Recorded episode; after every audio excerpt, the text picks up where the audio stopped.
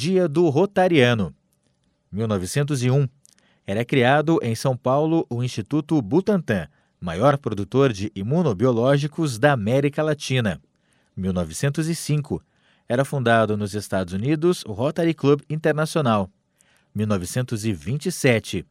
Nascia o sambista pernambucano Bezerra da Silva, cantor e compositor, gravou 28 discos e ganhou 11 discos de ouro.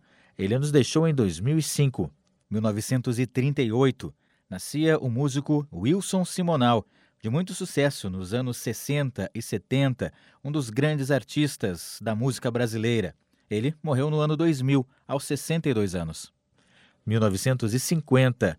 O Pioneiro, jornal de Caxias do Sul, circulava diariamente pela primeira vez. Foi durante o período da Festa da Uva daquele ano. 2002.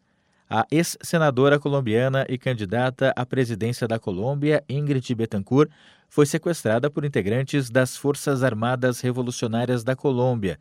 Ela foi libertada seis anos depois. Com a edição de Vicente Nolasco, falou Gustavo Gossen.